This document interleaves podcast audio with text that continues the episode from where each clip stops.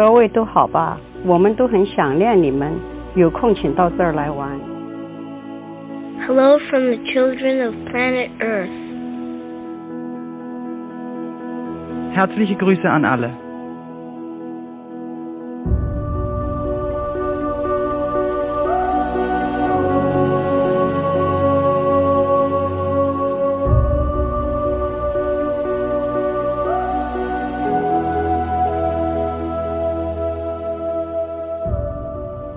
Hallo und herzlich willkommen zur zweiten Folge von Projekt Wandschauer. Wie schon in der letzten Folge angekündigt, wen verwundert es, geht es in dieser zweiten Folge um das zweite Kapitel von dem ersten Buch.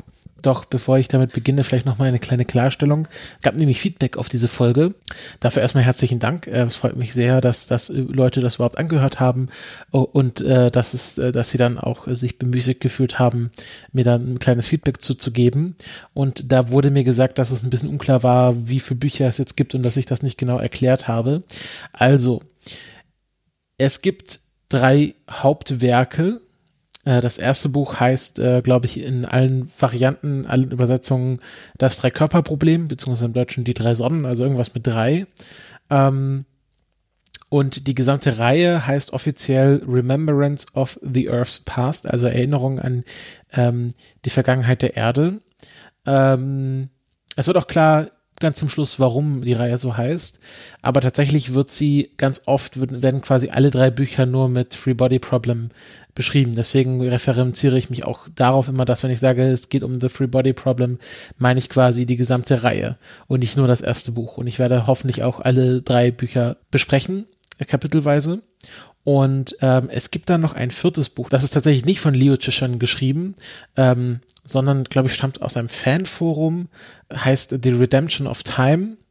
Äh, ich glaube, es gibt noch keine deutsche Übersetzung, aber eine englische Übersetzung und erzählt einen Abschnitt in des, also ein, ein Abschnitt der Geschichte des dritten Buches, den wir in, aber im dritten Buch nicht sehen, sondern es wird quasi nur darauf refer referenziert, auf einen bestimmten Abschnitt.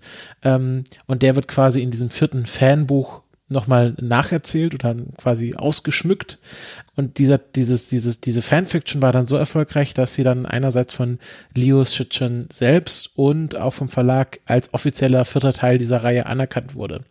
Also gibt es drei Bücher, die vom Autoren selbst, also vom Hauptautor selbst geschrieben wurde und dann nochmal ein viertes Fanfiction-Buch, was aber in den offiziellen Kanon aufgenommen wurde. Und ich denke, wenn ich mal mit den drei Büchern durch bin, wird es wahrscheinlich auch eine deutsche Übersetzung geben, sonst lese ich einfach die englische Übersetzung. Das habe ich tatsächlich auch noch gar nicht gelesen. Deswegen, genau, klammer ich das erstmal hier so ein bisschen aus und beziehe ich mich halt auf, einfach auf die Trilogie, die es ja dann schlussendlich geworden ist. So, genug der Vorrede. Ähm, steigen wir mal in das Kapitel ein.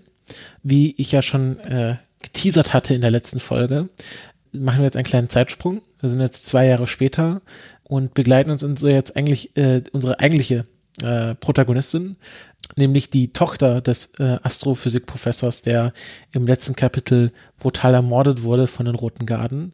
Äh, und die Tochter heißt Ye Wenger und ähm, ja, die wird sehr zentral äh, im gesamten Buch sein äh, diese, diese Person. Und ähm, wir befinden uns jetzt zwei Jahre später äh, in der in inneren Mongolei, also ganz weit ab vom Schuss, in den Greater Kingen Mountains, jetzt habe ich hier die englische Übersetzung auf, wie heißt es denn im Deutschen, im Hingang-Gebirge, im äußersten Nordosten der inneren Mongolei, also an der Grenze zu zur damaligen Sowjetunion. Und dort ist sie im sogenannten Produktions- und Aufbaukorb und dort ist sie im sogenannten Produktions- und Aufbaukorps der inneren Mongolei, ähm, also so einem Arbeiter, äh, einer Arbeiterkompanie, also wahrscheinlich auch Soldaten, die aber nicht Krieg gemacht haben, sondern ähm, in diesem Fall Bäume fällen mussten. Und ähm, ja, das tun sie in großer Zahl. Ähm, es werden riesige Wälder in der Mongolei gerodet und Jevenger muss da mitmachen, ähm, ist darüber aber auch nicht so ganz glücklich, weil sie es, ja, einfach bemitleidet, dass diese großen Lärchen und, und Fichten äh, gefällt werden. Und es wird dann auch beschrieben, dass wenn sie quasi den Baum fällt und dann entastet, sodass er abtransportiert werden kann, dass sie sich dort an, an den Leichnam ihres, also den geschundenen Leichnam ihres Vaters erinnert, den sie dann ähm, auch selbst äh, am, äh, vor zwei Jahren dann selbst äh, her, versucht hat herzurichten in der Totenhalle. Äh, ging dann wahrscheinlich nicht so gut. Und ja, sie trifft dann auf einen Journalisten, einen Journalisten, der für eine Arbeiterzeitung äh, quasi schreibt im, im kommunistischen China, bei Moulin. Und der ist ähnlich umweltbewusst eingestellt äh, wie Jevenger. Also er interviewt da so einen Holzfäller und äh, fragt ihn so, ist dir eigentlich bewusst, dass du hier gerade eine, einen 300 Jahre alten Baum fällst, der noch, der quasi ge, äh, gepflanzt wurde oder äh, entstanden ist, als noch die Ming-Kaiser regiert haben in China. Ähm, und der meinte, naja, das ist halt ein Baum äh, und war, ließ sich dann nicht sehr von beeindrucken. Und ähm, ja, also Jevenger und Baimolin kommen dann ins Gespräch ähm, und erkennen sehr schnell voneinander, dass sie beide äh, das nicht so geil finden, was hier mit diesen Wäldern passiert. Und ähm, Baimolin hat dann auch ein Buch dabei, Silent Spring von Rachel Carson, was äh, was Jevenger dann auch liest, wo es quasi, also es ist quasi ein ein äh, ähm, umweltaktivistisches Buch aus den frühen 60ern. Ich werde ähm, da noch weiter drauf eingehen später in dieser Folge. Daraufhin beschließen sie einen, einen oder einen Brief zu schreiben oder bei Molin beschließt ein Brief an die Führung in, in äh, Peking zu schreiben, ähm, dass das hier nicht so weitergehen kann und dass hier quasi äh, wunderschöne Natur zerstört wird und dass er nicht im Sinne der kommunistischen Führung sein kann. Aber weil er so zittert unter den Anstrengungen der Feldarbeiten, muss das Jevenger schreiben, was hier dann zu, zum Verhängnis wird, weil der Brief wird abgefangen, bei Molin wird verhaftet und streitet dann alles ab. Er hätte diesen Brief nie geschrieben und Jevenger wird dann äh, herzitiert zu ihren Oberen und äh, ihr wird dann vorgeworfen, dass sie hier quasi ein antirevolutionäres, kapitalistisches ähm, Brandbrief, antirevolutionäre Aktivitäten betrieben hätte, weil dieses Umweltbuch, äh, also The Silent Spring, der stumme Frühling, wie auch das Kapitel heißt, äh, das, das ist, äh, kommt aus dem kapitalistischen Amerika und vertrete genau, vertrete einen historischen Idealismus, der eine eschatologische Endzeitstimmung heraufbeschwöre. Also hier wieder so schöne wissenschaftlich, wissenschaftlich klingende sozialistische Begriffe, die einfach, also das ist, kennt man ja vielleicht auch äh, aus, aus äh, anderen sozialistischen Ländern, äh, wo quasi der Umweltschutz gegen die Produktivität der Bevölkerung aufgewogen wurde, wo man gesagt hat, naja, äh, wir können, äh, wir sind ja quasi so technologisch fortgeschritten und das ist ja eine Leistung, dass wir hier diese Wälder niederroden können und ähm, diese Umwelt, Umweltaktivisten, die sollen uns mal in Ruhe lassen. Ähm, kennen das vielleicht auch aus der DDR, da gibt's dann, gab es auch eine Umweltbewegung, die quasi gegen die äh, offizielle Doktrin gearbeitet hat. Also das ist in vielen sozialistischen Ländern ähnlich.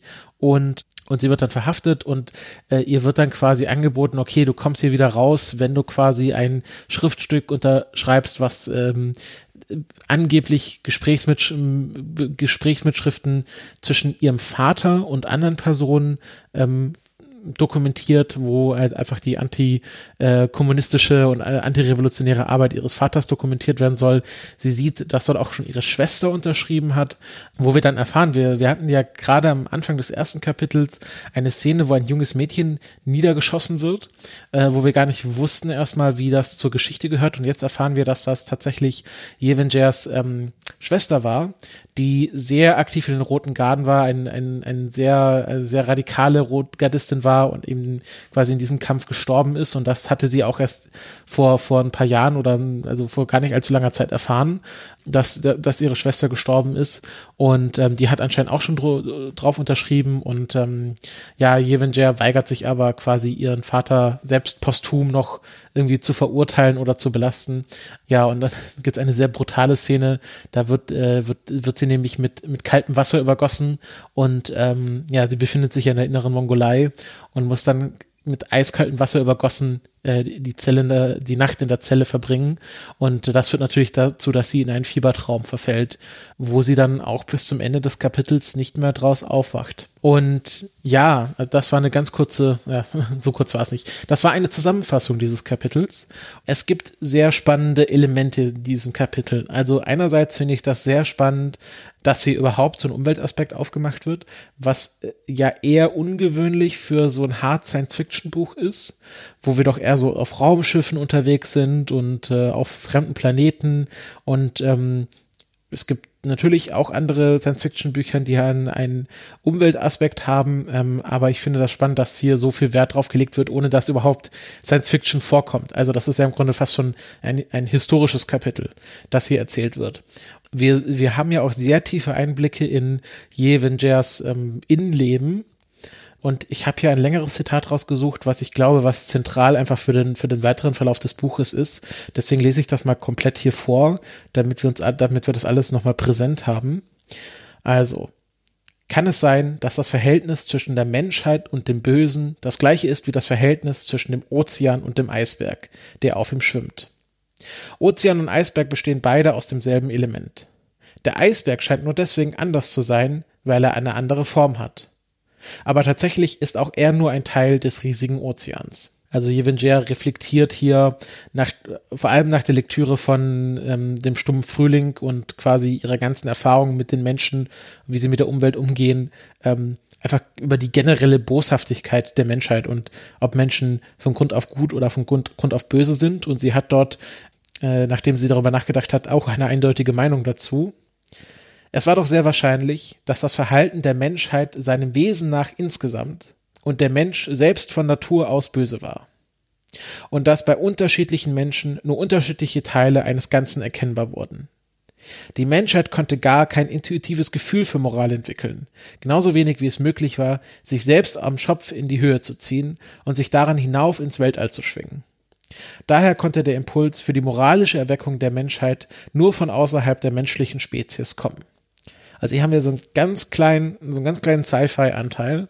Also sie, sie, sie stellt halt fest, okay, die Menschheit ist im Grunde, äh, also von, von Grund auf schlecht und böse und äh, es hat halt nur den Grund, dass alle Menschen nicht zu 100 Prozent immer die ganze Zeit böse sind oder auf unterschiedliche Weisen böse sind, weil es einfach unterschiedliche Formen annehmen kann, so wie Wasser halt unterschiedliche Aggregatzustände annehmen kann, also wie der Ozean und der Eisberg.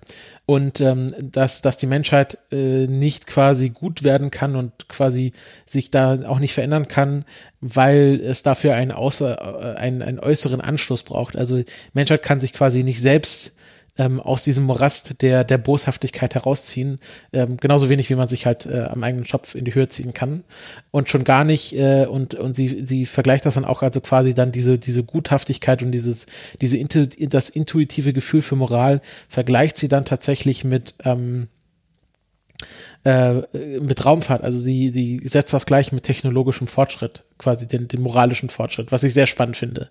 Und kommt dann zu dem Schluss, dass diese moralische Erweckung nur von außerhalb der Menschheit kommen kann. Und ich habe ja schon gesagt, es geht äh, in diesem Buch auch irgendwann um Aliens. Und ähm, Mal sehen, ob die die Menschheit moralisch erwecken können. Das werden wir dann herausfinden. Also das finde ich extrem spannend. Also Jevenger schließt hier im Grunde in diesem, in diesem Zitat mit der Menschheit ab und sagt, okay, das sind, die, sind, die Menschen sind einfach böse und ähm, ich habe mich jetzt hier festgelegt, ich will quasi im Grunde nichts mehr mit Menschen zu tun haben, beziehungsweise ich äh, habe kein, äh, kein, kein positives Haar oder ich sehe keinen positiven Aspekt an der Menschheit oder am, am jetzigen Fortbestand der Menschheit. Was äh, später nochmal entscheidend sein wird, ähm, es wird dann tatsächlich auch vorgegriffen. Ähm, wir haben so einen ganz kurzen Ausblick, äh, quasi 38 Jahre später wird dann erzählt, okay, 38 Jahre später in der Stunde ihres Todes, also sie wird in 38 Jahren sterben, was, ich habe mal nachgerechnet, wir sind jetzt in 1969, das ist dann 2007, das ist ungefähr, wann auch das Buch rauskam, ich glaube ein Jahr vorher. Also können sagen, 38 Jahre später ist für das Buch jetzt Zeit ähm, und da stirbt anscheinend Jevenger auch unter Umständen, die wir noch nicht kennen. Aber in der Stunde ihres Todes erinnert sie sich nochmal an The Silent Spring und, und erinnert sich auch daran, dass sie dass quasi das für sie das Erweckungserlebnis war. Und äh, dieses Erweckungserlebnis haben wir jetzt hier ausgeführt. Also sie liest The Silent Spring und beschließt dann, die Menschheit ist böse und wir, äh, wir können nicht so weitermachen. Ähm, und wir sehen auch gleich die Effekte quasi ihrer Wesenseinstellung, weil ähm, es kommt dann ähm, eine Richterin zu ihr in die Gefängniszelle, die halt will, dass sie dieses belastende Schriftstück unterschreibt. Und die ist dann zuerst sehr freundlich, will so sagen, ja, unterschreib doch, ist doch nicht so schlimm, äh, der Vater ist ja schon tot und was, was kann das dir, was kann das dem schon schaden und du kommst da dafür raus und eigentlich ist die Unterschrift ja auch gar nicht so wichtig. Und äh, dann kommt hier ein entscheidendes Zitat, sie sagt dann, oder sie denkt dann Jevenger, sie misstraute dieser Freundlichkeit, die ihr wie ein verschwenderischer Luxus vorkam. Also für sie ist quasi Unfreundlichkeit oder quasi Pessimismus der Standard und Freundlichkeit oder Optimismus ist ein Luxus, den man sich leisten können muss. Und ähm, dieser Überschwang an Freundlichkeit, den macht sie misstrauisch, weil hier dieser Luxus einfach nicht geleistet werden kann, weil sie ist in einem Grunde in einer Strafkolonie in der inneren Mongolei und dort ist niemand freundlich. Ja, und äh, da, dieses Kapitel, während quasi, sag ich mal, das erste Kapitel noch so eine Art Prolog war, quasi so, äh, was vor der eigentlichen Handlung war, ist das Buch hier auch jetzt nicht mal Prolog, ähm, aber es ist quasi zentral für die Figurenmotivation unserer Protagonistin. Also in diesem Buch geht es, äh, oder nicht, nicht in diesem Buch, in diesem Kapitel geht es mehr oder weniger darum, was motiviert diese, uns, was motiviert unsere Protagonistin. Und was sie motiviert, ist vor allem The Silent Spring, ein Buch. Und ähm, ich habe mir das mal genauer angeschaut, was dieses Buch eigentlich ist. Und ja, das ist ein wirklich sehr einflussreiches Buch, was ich vorher gar nicht kannte. Wie schon äh, zuvor erwähnt, ähm, wurde geschrieben von Rachel Carson. Das ist eine US-amerikanische, ähm, also von ihrer Ausbildung her, her ist sie ähm, Meeresbiologin und seit den 1940er Jahren hat sie sich quasi mit dem Einfluss von Pestiziden auf die Umwelt beschäftigt. Vor allem, weil halt seit dem Zweiten Weltkrieg, okay, technologischer Fortschritt, man will auch die Landwirtschaft verbessern und setzt halt immer mehr Pestizide ein und damals war das noch nicht so, dass, also da, da hatte man noch keinen, keinen kritischen Blick drauf. Und im Grunde kann man Rachel Carson zuschreiben, dass sie diesen kritischen Blick geschafft hat. Also Rachel Carson ist eine der Mitbegründerinnen der Umweltbewegung der USA und wahrscheinlich große Teile der Welt ähm, und ist eine sehr einflussreiche ja, Umweltaktivistin. Seit den 1940ern hat sie sich so lose damit beschäftigt. 1957 hat dann the United States Department of Agriculture, also das US-Landwirtschaftsministerium, begonnen, DDT zu versprühen. Das ist ein, ähm, ein, ein Pestizid, was damals extrem beliebt war, weil es ja im Grunde, äh, es war farblos, geruchslos, geschmackslos und ähm, äh, konnte sehr gut auf Feldern ausgebracht werden und ähm, hat dann einfach, ähm, einfach bestimmte Insekten getötet. Und vor allem ging es 1957 um eine Plage von eingeschleppten Feuerameisen, wo man vermutet, dass die in den 1910er, 1920er Jahren aus Südamerika in die Südstaaten der USA eingeschleppt wurden. Ähm, 1900, ja, ich glaube 1922 gab es dann die ersten Fälle von äh, Feuerameisenplagen in Mississippi und Alabama und ähm, die breiteten sich halt immer weiter aus und dadurch, dass sie halt eine eingeschleppte Spezies waren, hatten sie auch natürlich ähm, keine, keine Fressfeinde, beziehungsweise die ökologische Nische, wie man so schön sagt, war nicht auf sie eingestellt. Und ja, die, die, das Problem war, ähm, die haben sich halt auf den Feldern verbreitet und ähm, die Ameisenhügeln haben die Maschinen kaputt gemacht. Äh, die Ameisen selbst haben halt verhindert, dass irgendwelche irgendwelche äh, FeldarbeiterInnen quasi die Felder abernten konnten, weil halt, wie der Name schon sagt, Feuerameisen, das tut extrem weh und wenn man dagegen allergisch ist, dann ist das auch tödlich. Und äh, haben teilweise sogar irgendwie äh, Lämmer umgebracht und, und anderen, andere äh, ähm, äh, Tiere ähm, geschadet und ähm, ja, waren einfach, einfach eine eingeschleppte Plage. Das US-Landwirtschaftsministerium hat dann ähm, DDT versprüht, gemischt mit Schweröl. Und heute würde man sagen, okay, ich glaube nicht so, dass es so praktisch ist, wenn man einfach Schweröl großflächig über ähm, irgendwas vers versprüht, aber das hat man damals gemacht, als man hat DDT genommen, dieses Pestizid hat das mit Schweröl gemixt und hat das einfach großflächig mit Flugzeugen versprüht. Ähm, man ist da auch einfach ähm, äh, sehr, äh, sehr grob über privates Gelände geflogen und ähm, Natürlich hatte das dann auch Einflüsse auf die Bevölkerung. Und ähm, es gab dann auch eine Klage vor dem ähm, Supreme Court, also vor dem obersten Gericht, dass halt vor allem ähm, ähm Landbesitzer auf Long Island ähm, dagegen äh, geklagt haben, dass hier äh, DDT versprüht wird auf ihrem Privatgrundstück. Die Klage wurde abgewiesen, aber das war quasi auch so ein wichtiger Meilenstein, der auch quasi, wo Rachel Carson dann in dieser Klage und beteiligt war und was ja quasi ihren, ihre, ihre Interesse auch ähm, äh, an DDT und dem Umwelteinfluss gestärkt hat. Ähm, aber was sie dann tatsächlich dazu bewogen hat, ähm, quasi dieses Buchprojekt des Silent Spring anzugehen, äh, war ein, ein äh, Brief von äh, Carsons Freundin Olga Owens Huckins, ähm, die im Boston Herald 1958 einen Text veröffentlicht hat, wo sie beschreibt, wie ähm, die Vögel in ihrer Region sterben, weil man ähm, äh, DDT ausgebracht hat, um Moskitos abzutöten und ähm, halt da dadurch auch die Vögel getötet hat. Und ähm, da kommt halt quasi auch dieser Begriff Silent Spring, also der stumme Frühling bezieht sich darauf, dass der Frühling stumm ist, weil keine Vögel mehr singen, weil sie alle tot sind. Und Carson gibt dann später an, dass dieser Brief ähm, sie dazu bewogen hat, sich ähm, primär mit äh, äh, chemischen Pestiziden ähm, zu beschäftigen und deren Umwelteinflüsse. Und äh, sie begann dann ein Vierjahres-Buchprojekt, ähm, was sie zuerst als äh, tatsächlich als Buch veröffentlichen wollte. Dann war es kurzzeitig äh, angedacht, also der New Yorker hatte dir dann angeboten, dass sie das in Essays im New Yorker für ein sehr großes Honorar veröffentlichen konnte. Und ähm, ja, da, da hat sie halt dran geforscht und dann ähm, auch entdeckt, okay, es gibt hier in der Wissenschaft zwei Ausrichtungen. Die einen sagen halt, dass man Pestizide einschränken sollte, weil sie umweltschädlich sind und die anderen sagen, ähm, nee, das ist so wichtig für die Landwirtschaft, das können wir nicht einschränken. Es gab dann auch ähm, ein, eine Art Propagandafilm gegen Ameisen. Ähm, fand ich extrem lustig in meiner Recherche. Also das ähm, US-Landwirtschaftsministerium hat mal Propaganda gegen Ameisen gemacht. Äh, der Film heißt auch äh, sehr unverblümt Feuerameisen vor Gericht, also Fire Ants on Trial. Kann man sich auch auf Wikipedia anschauen, ist dort komplett verfügbar. Es ist halt extrem 1950er, 1960er Jahre Style. Also es gibt die klassischen Hausfrauen, schwarze, schwarze Personen treten ausschließlich als stumme LandarbeiterInnen auf. Alle WissenschaftlerInnen sind natürlich, äh, also muss ich gar nicht sagen, alle Wissenschaftler sind natürlich Männer. Ähm, also das ist extrem amerikanisches äh, 1959 und äh, dort wird halt gesagt, ja, die Ameisen sind halt böse und ähm, was sie halt für Schäden aus anrichten können, das hat ja im Grunde auch alles gestimmt, aber es wird halt vollkommen ausgeklammert, wie sie bekämpft werden, nämlich mit äh, DDT und dass das auch sehr schädlich ist für Mensch und, und andere Lebewesen.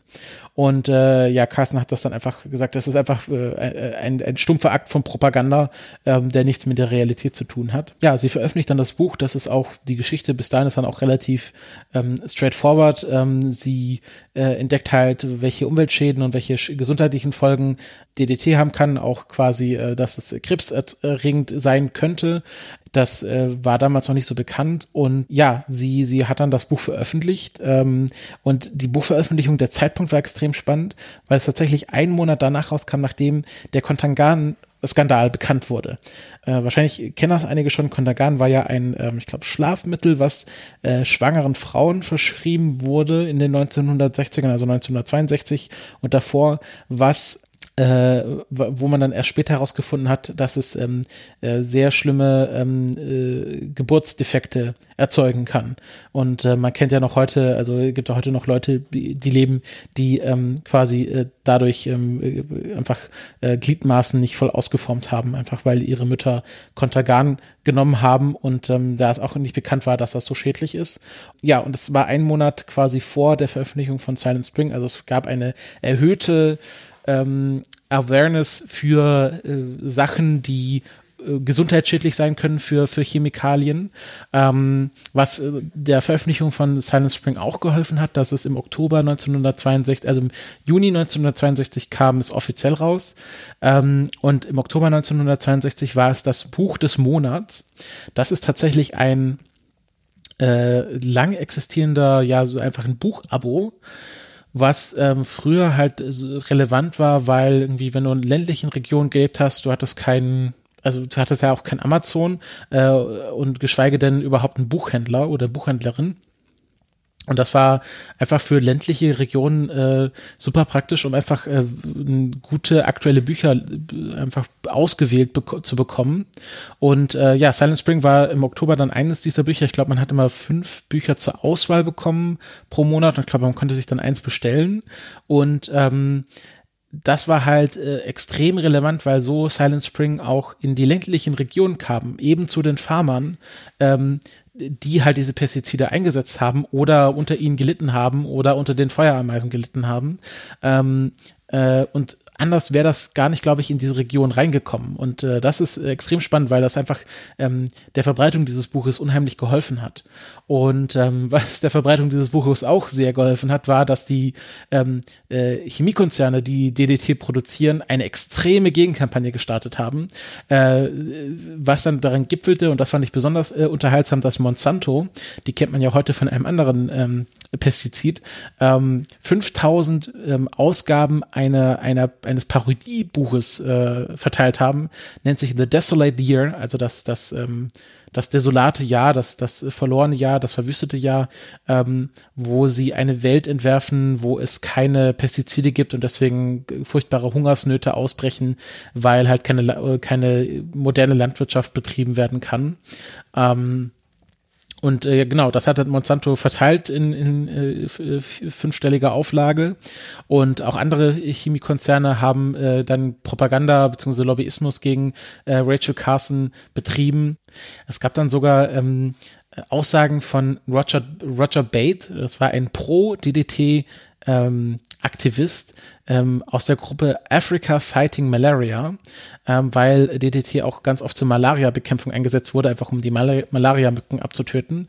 Und der hat dann äh, sich dazu hinreißen lassen, zu behaupten, dass Rachel Carson äh, für mehr Tote, also äh, nicht Rachel Carson direkt, aber halt diese UmweltaktivistInnen ähm, wie Rachel Carson für mehr Tote verantwortlich seien als Hitler, ähm, weil sie halt dafür gesorgt haben, dass DDT nicht mehr eingesetzt werden kann, um Malaria-Mücken abzutöten und so viel, viel mehr Menschen an Malaria sterben, als notwendig ist.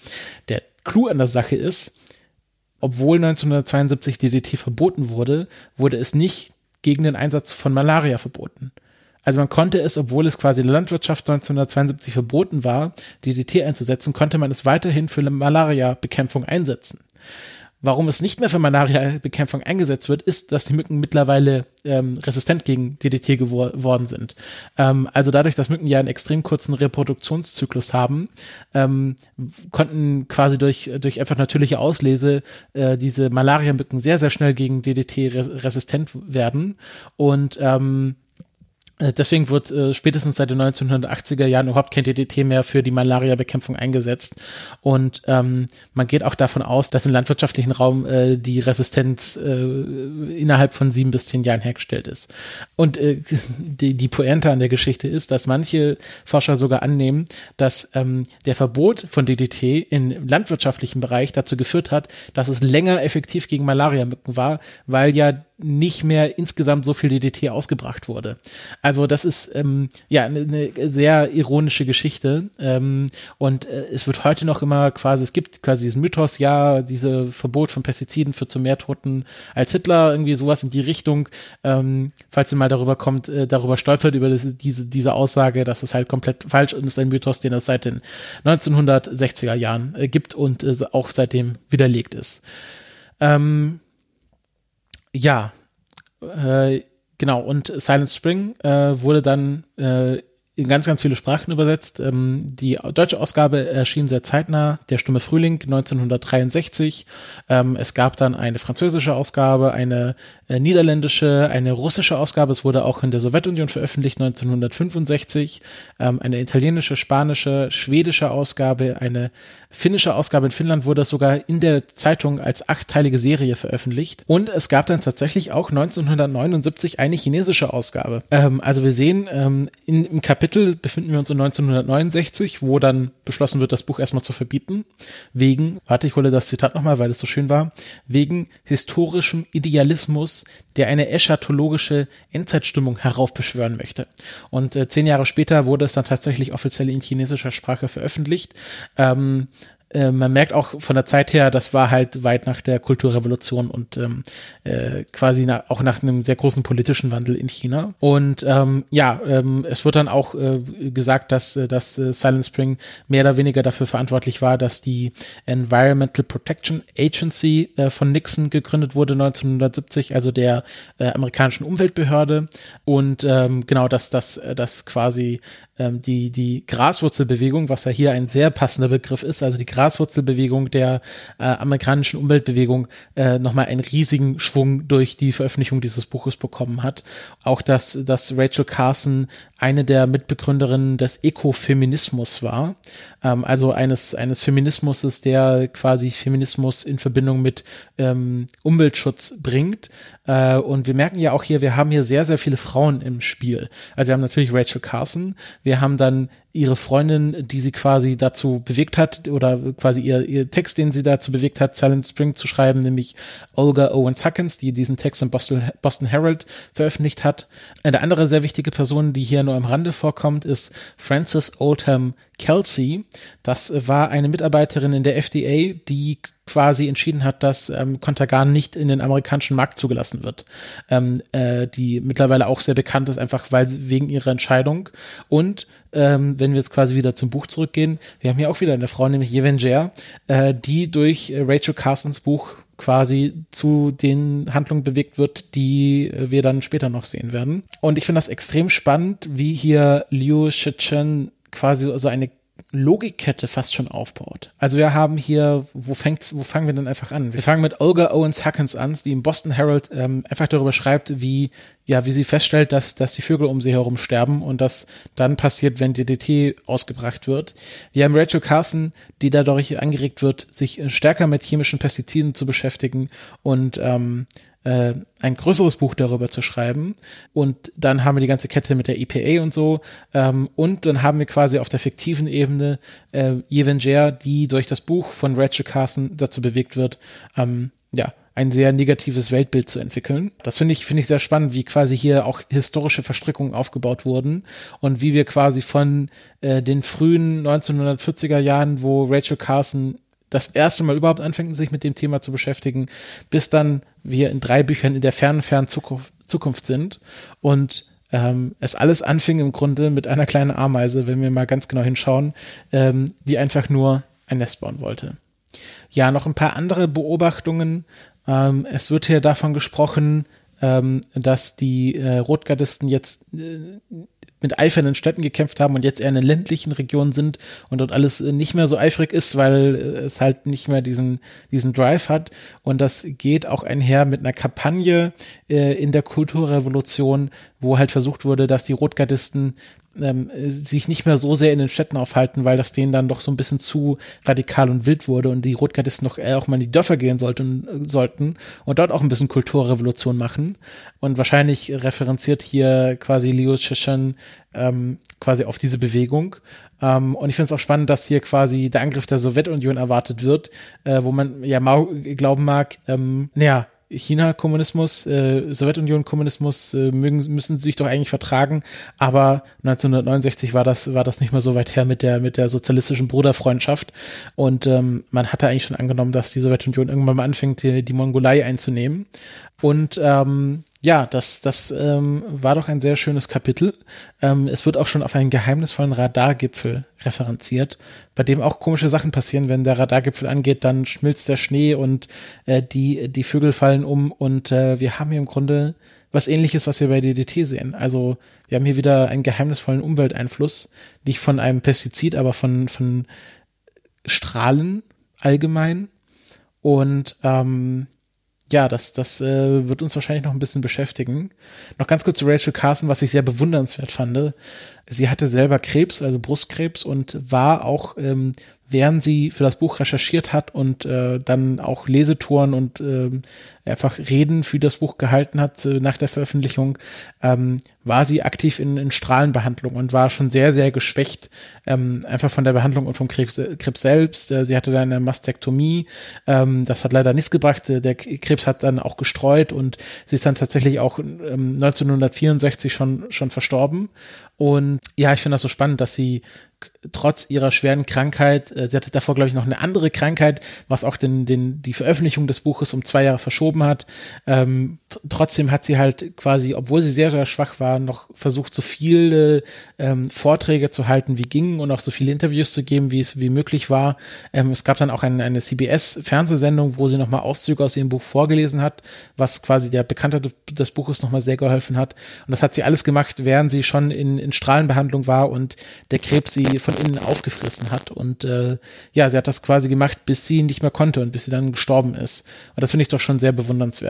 Ähm, und äh, das Buch, ich habe es jetzt nicht direkt gelesen, ähm, ich habe jetzt quasi nur äh, Sekundärliteratur dazu betrachtet, weil ähm, ja, es sprengt auch schon ein bisschen meiner, meiner Recherchearbeit hier. Aber äh, es ist äh, es ist doch äh, ja eine sehr spannende Geschichte, Silent Spring, und es ist auch extrem wichtig äh, für für äh, The Free Body Problem dieses Buch, ähm, beziehungsweise was es dann mit der Protagonistin macht. Und ich glaube, äh, Liu Shichen hat dieses Buch auch nicht von ungefähr in sein, äh, in quasi in den Anfang seines eigenen Buches gepackt. Ähm, also dahinter steckt, steckt bestimmt auch die Intention, ähm, äh, äh eine bestimmte Form von Motivation äh, ähm, zu erzeugen. Wir sind am Ende dieses Kapitels angelangt. Das nächste Kapitel heißt das Rote Ufer. Hier haben wir ausnahmsweise, oder was heißt ausnahmsweise, hier haben wir jetzt nach den letzten zwei Kapiteln keine Orts- oder Zeitangabe. Und äh, es geht auch im Grunde direkt weiter nach dem, nach dem zweiten Kapitel. Wir, wir verlassen ja das zweite Kapitel damit, dass Jevenger in einen äh, heftigen Fiebertraum verfällt, wo sie nochmal den Tod ihrer Schwester mit ansehen muss und nochmal alle Leute trifft, die sie verloren hat. Also ihre Mutter Shaolin, ähm, ihre Freundin Ruan Wen, ihren Vater und alle tragen diese rote Fahne und äh, so verlassen wir sie. Ähm, sie. Sie versinkt in einem schwarzen Eisblock in ihrem Fiebertraum und wir kommen zum roten Ufer und was sie dort erlebt, erfahren wir in der nächsten Folge. Ich bedanke mich an dieser Stelle fürs Zuhören, wenn ihr bis hierhin zugehört habt. Ihr könnt mir gerne Feedback und Kommentare zu dieser und anderer Folgen hinterlassen auf meinem Blog. Also Links dazu findet ihr in den Shownotes und äh, natürlich gerne auch auf Twitter. Wenn ihr Ideen, größere Ideen habt, größere Sachen zu besprechen, wie ich nehme auch gerne Audiokommentare entgegen ähm, äh, und ich nehme auch gerne GästInnen-Vorschläge entgegen. Und äh, ansonsten wünsche ich euch noch eine gute Zeit. Ich hoffe, ihr habt weiterhin Spaß mit dem Buch und äh, ja, auf Wiederhören.